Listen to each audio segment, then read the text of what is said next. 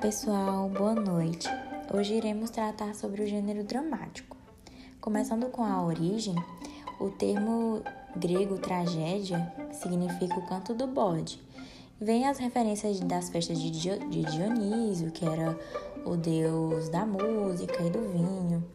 É, e ela narra o mito que na região da Ática, o deus Dionísio, né, por ocasião da vindima, recebia homenagens, rituais, em que ele era sacrificado um bode por a, que era acusado de comer as folhas da videira. É, a história, no gênero dramático, se passa, se passa por meio das personagens, sem narrador. Então, as personagens, elas, elas próprias narram o, a história.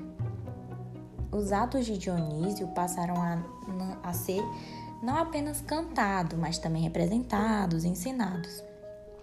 O teatro está em sua origem ligado às formas artísticas da epopeia e da lírica.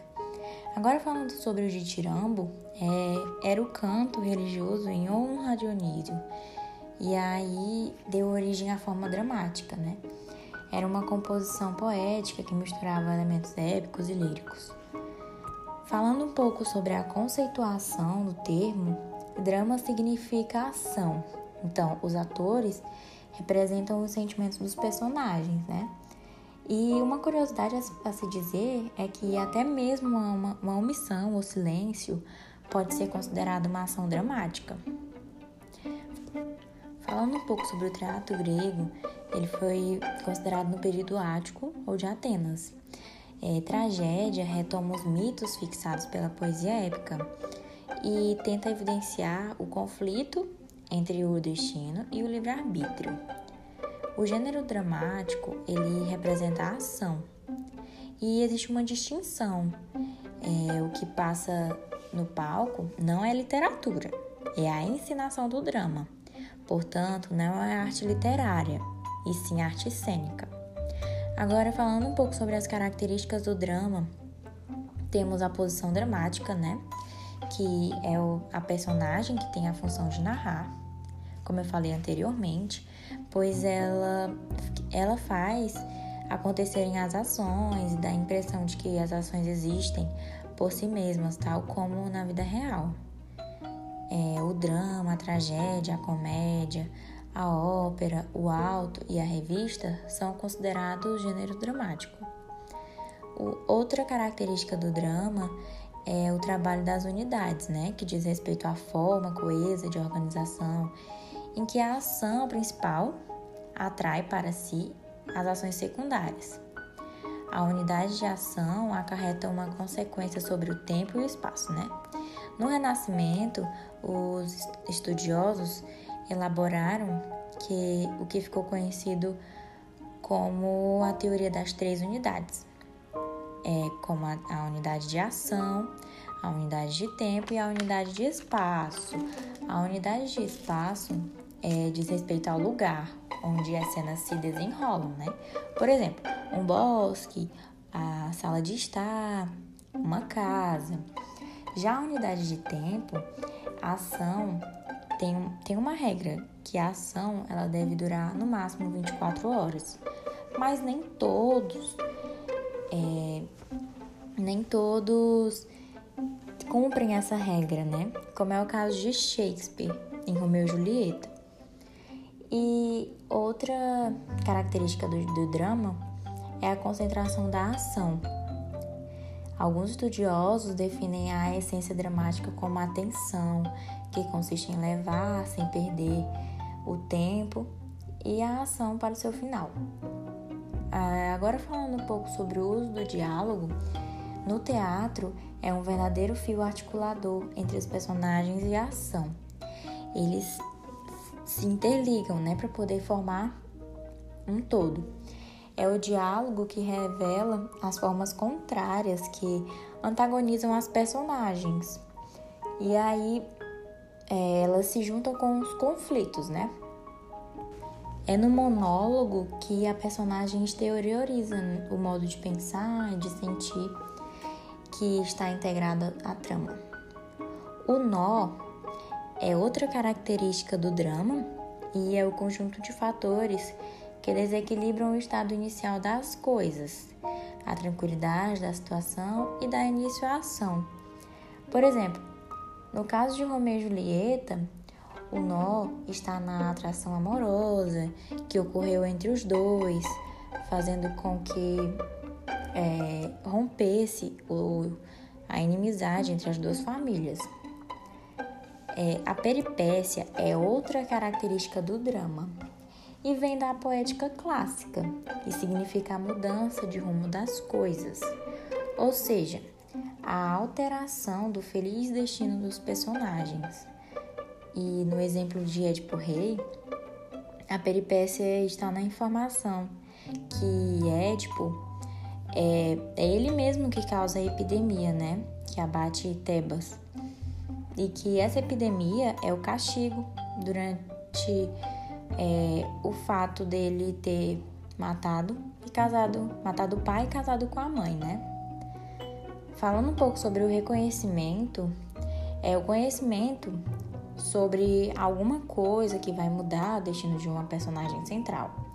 Exemplo, em Romeu e Julieta é o momento em que Julieta toma consciência do crime cometido por Romeu e que o obriga a fugir. O clímax é a parte principal drama, do drama. Depois a história deve-se encerrar.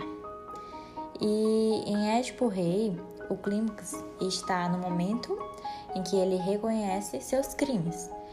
É, no, na trama de Édipo, a peripécia, o reconhecimento e o clímax, eles se juntam. E outra característica do clímax é que ele está sempre perto do desfecho, mas pode não ser tão imediatamente. Falando um pouco sobre a comédia, é a espécie do gênero dramático, né? Que no início, desde o início, ela já era considerada uma crítica social.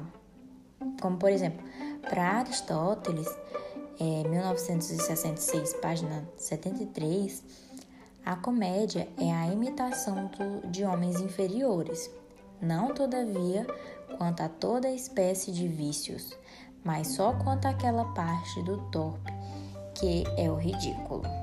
Na Idade Média, por exemplo, a comédia quase desapareceu e o termo passou a designar toda a narrativa ou poema de final feliz.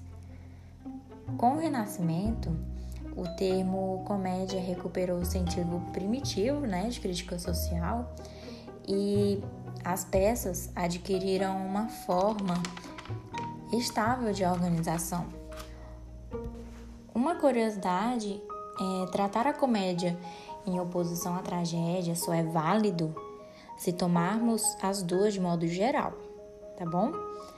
É, a preocupação da comédia, por exemplo, é, é entreter com o imediato e o inconsequente. Falando um pouco sobre a tragicomédia, essa palavra era usada indicando as peças que misturavam elementos da tragédia, como o assunto e as personagens, com elemento da comédia, os incidentes e o desfecho. É, no romantismo, em meados do século XIX, drama foi conceituado como uma mistura, né? As peças se misturavam entre o riso cômico e a lágrima trágica e eram elaboradas e ao gosto do escritor, e aí por isso que foram chamados de drama. O alto é qualquer peça breve, de tema religioso ou profano, durante a Idade Média. No Brasil é muito conhecido o alto de Ariano Suassuna, né? o alto da Compadecida. Mas também tem vários escritores, como por exemplo Gil Vicente e assim sucessivamente. O mistério é a peça cuja ação se dá em torno da vida de Cristo, ou seja, se mistura muito com o alto, né? Uma questão mais religiosa tudo mais. A farsa surgiu no fim da Idade Média francesa e, de modo geral, é possível dizer que a diferença entre ambas é de grau. A farsa é uma modalidade do alto. É, a mágica falando um pouco sobre ela, é a ensinação de contos infantis, na qual aparecem fadas, bruxas, monstros, tudo se movendo de forma fantasiosa e no cenário encantador e figurino colorido. Falando sobre o Vaudeville, é uma comédia musicada, assim como a ópera, né? E baseia-se sempre em situações que trazem equívocos cujo efeito é o riso. A tragédia, ela é definida como uma forma específica de mímese. E a comédia, uma parte importante, né, de frisar, é que antigamente era um violento ataque político-social. Já agora, ela traz uma leve sátira dos costumes da época. Algumas curiosidades a se destacar é que o coro era a voz do povo, era considerado antigamente como a voz do, do povo. E também tem a questão da sonoplastia, que no teatro é metalizada pela gesticulação. E o dramaturgo, ele compõe o texto. O diretor, por sua vez, é o autor do espetáculo, né? Ele arruma os detalhes de cada ato. E antigamente, o teatro medieval, né, na época, ele era muito religioso, como é o exemplo da farsa, do mistério. Agora, concluindo, é, a literatura dramática está em como dizer, como traduzir o que se passa nos acontecimentos e no pensamento das personagens. Como, por exemplo, é, eu falei anteriormente, né, que a literatura não era considerada a arte cênica, porque a literatura é o texto e a arte cênica é a representação do texto. Já o teatro, ele é entendido como forma de representação e se preocupa em como representar cenicamente o que o texto já contém. Então, é, ele vai demonstrar o que o texto está escrito, né? É demonstrar em gestos, em palavras, em gesticulação, em atos, em vários personagens que vão representar o sentimento, né? E o texto dramático, ele se organiza estruturalmente em dois elementos constitutivos.